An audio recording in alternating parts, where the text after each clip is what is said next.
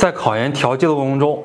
两个同学，你是女生，她也是女生。你第一志愿考的湖南师范大学学科语文，他第一志愿也考的湖南师范大学学科语文。你考了三百八，他也考了三百八，你没上第一志愿，他也没上第一志愿。为什么他调剂这个学校这个专业就能调剂成功，你就没有调剂成功？哎，原因很简单，也许是这样的一个原因，就是因为你忽视了调剂中的备注。调剂中的备注是可以备注五十个字的，在调剂的过程中，百分之八十到百分之九十的同学都会忽视这个备。注往往备注这五十个字什么都不填，我告诉大家，这五十个字很有可能就是调剂老师直观的对你有一个印象，或者说了解你的一个窗口，所以这五十个字一定要把它写满了。这五十个字中，我建议大家一定要包含三个层次的信息。第一个层次的信息，你必须要凸显出自己的优势，用十五个字完整的说出自己的优势。如果你是一个男生，你直接写男性就可以了。